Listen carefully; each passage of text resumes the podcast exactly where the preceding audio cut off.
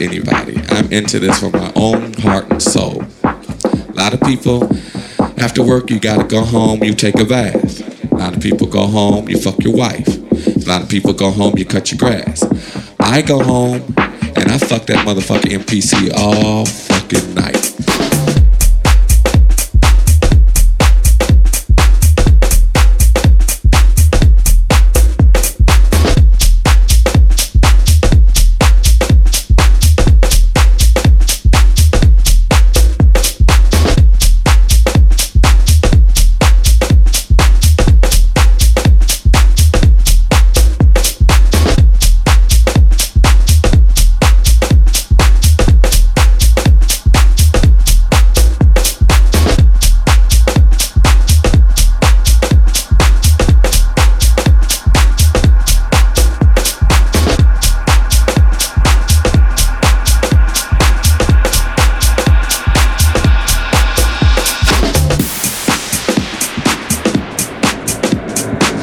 Probably release probably 10% of the stuff I actually do.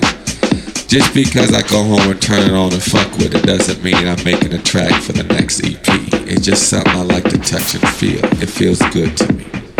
You know, a lot of people ask me I'm married or how come you got all these women around, you know, this. No.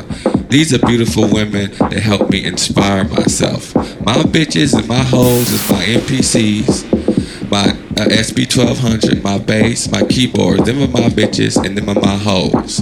I turn them motherfuckers on at night. I turn them bitches off at night.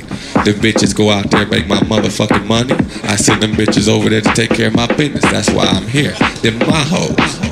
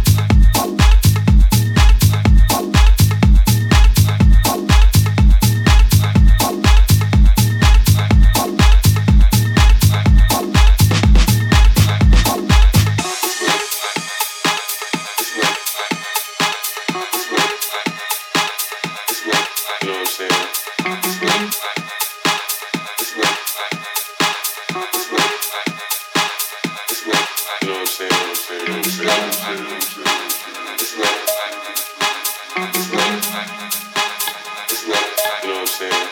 It's not.